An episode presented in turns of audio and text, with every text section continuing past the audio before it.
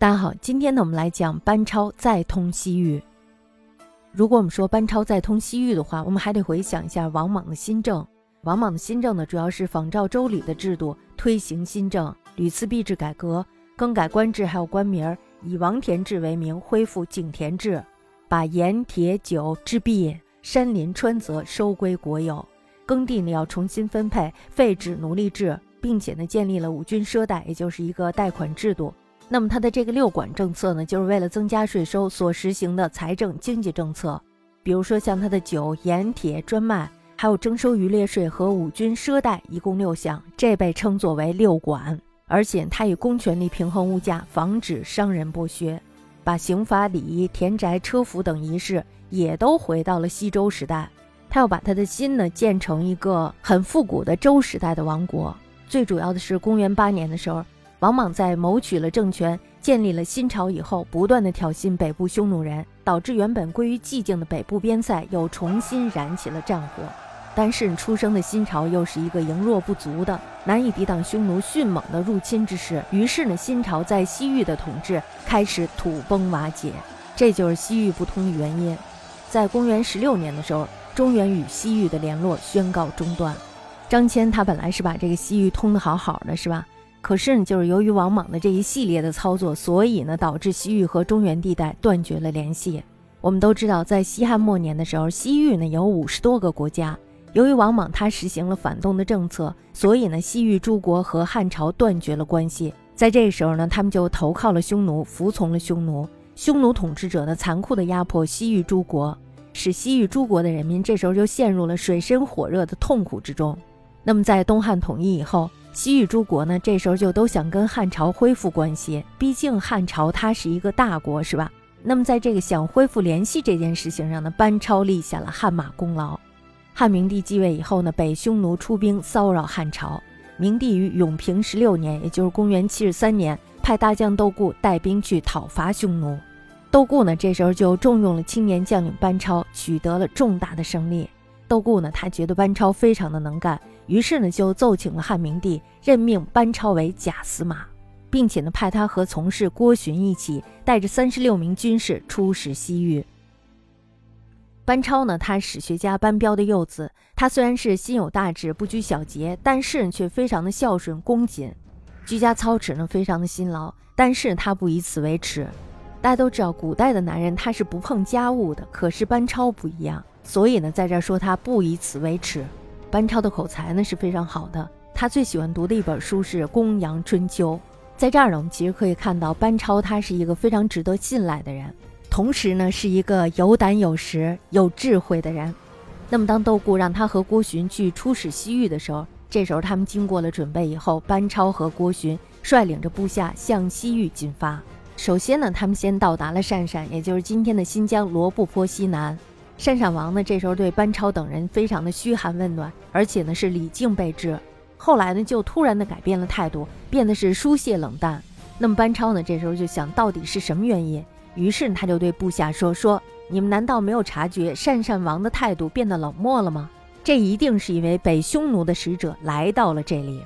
北匈奴的使者让他犹豫不决，不知道该服从谁好。头脑清醒的人能够预见还没有发生的事情。”何况现在已经是明摆着的呢。于是呢，班超便把接待他们的善善使者找来，出其不意的就问说：“我知道北匈奴的使者已经来了好几天了，他们现在住在哪里？”侍者呢，这时候感觉到非常的出乎意料，仓促间呢就难以回答，只好把情况照实说了。谎话还没有来得及编，所以呢就说了实话。班超呢，于是就把这个侍者关押了起来，以防止泄露消息。接着呢，他就立刻召集部下的三十六个人饮酒高会，喝到醉的时候，这时候班超就故意激怒大家，说：“说你们诸位都与我身处在边地异域，想要通过立功来求得荣华富贵。但是呢，现在北匈奴的使者才来了几天，鄯善王对我们就不以礼相待了。如果一旦鄯善王把我们绑了送到北匈奴那里去，我们都会成为豺狼口中的食物。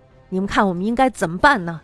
这时候，大家因为喝了点酒，是吧？酒壮怂人胆呀。于是大家就齐声说：“我们现在处于危亡的境地，是生是死，就由司马你来决定吧。”那么班超呢？这时候就说：“说不入虎穴，焉得虎子？现在的办法就是乘夜色，用火进攻北匈奴的使者。他们不知道我们究竟有多少人，一定会感到非常的害怕。我们正好可以趁机消灭他们。只要消灭了他们，单善王就会吓破了胆儿，我们就大功告成了。大家想，北匈奴的使者死在了你单善国，是不是？这是一个什么罪名？你这时候还当北匈奴的盟邦，人家是不是就不承认你了呀？那么这时候就有人说了说这件事儿，应当和郭从事商量一下。班超于是一拍桌子，大怒说：“是凶是吉，就在于此。郭从事他只是一个平庸的文官。”他听到了这事儿以后，必定会感到非常的害怕，而暴露了我们的计划，我们就会白白的去送死了。搞不好呀，我们连个壮士都不是。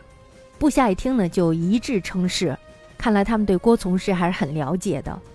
那么在天刚刚黑的时候，班超呢，这时候就率领着将士直奔北匈奴使者的驻地。当时呢，天刮着大风，班超呢，这时候就命令十个人拿着鼓藏在敌人的驻地后方。约好了一箭起火，然后呢就猛烈的敲鼓，并且大声呐喊，然后呢又命其他的人拿着刀枪弓弩埋伏在门的两边。安排完了以后呢，班超这时候就顺风纵火，一时间呢三十六个人前后鼓噪，声势喧天。匈奴人这时候是乱作了一团，他们不知道来了多少兵马。班超呢亲手击杀了三个匈奴人。他的部下呢也杀死了三十多人，其余的匈奴人呢都葬身在了火海里。那么第二天的时候，班超就把这事儿告诉了郭循。郭循一听呢，当时眼睛珠子都快要掉地上了，接着呢脸上就出现了感觉不公平的脸色。班超知道他心存嫉妒，于是呢便抬起手来对他说：“你尽管没有与我们一起行动，但是呢我班超怎么可能独自一个人占了这份功劳呢？”郭循一听，啊，立马是喜上眉梢，是吧？那么班超呢？这时候就把单善王请来了，把匈奴使者的首级给他看。单善王一看，哇，你原来把匈奴人给杀了！天哪，灭顶之灾呀！是不是非常的害怕？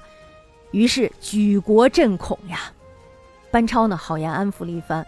单善王呢，这时候就表示愿意归顺朝廷。他不归顺也没办法了呀，必须归顺。不归顺的话，被北匈奴给灭了，并且呢，把自己的王子送到汉朝去做了人质。班超呢完成了使命以后，率众回师，并且呢把情况向窦固做了汇报。这时候窦固是非常的高兴，于是呢就上表奏明班超出使的经过，还有取得的成就，并且呢请明帝再选派使者出使西域。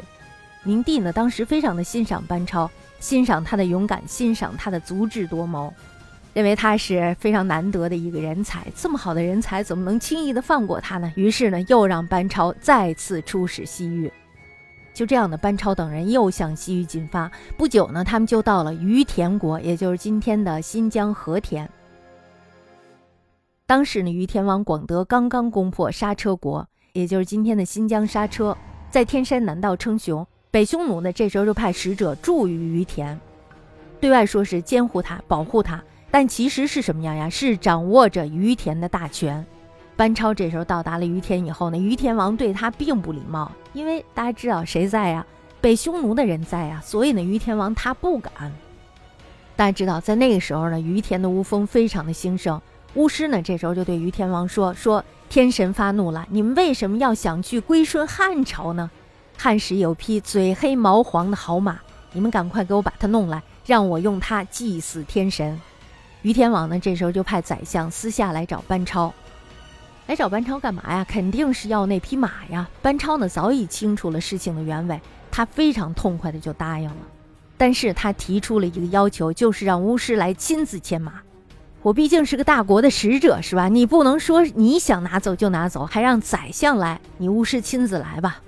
那么等到巫师来了以后呢，班超不由分说将他杀死。班超的胆儿真够肥的，是吧？并且呢逮捕了斯莱比，痛打数百匹鞭。然后把巫师的首级送还给于天王。咱们知道，你这个杀了人家的人，你得给人解释，是不是？同时呢，又说明了厉害，用道德责备他。这个以德服人，是吧？用道德压死你。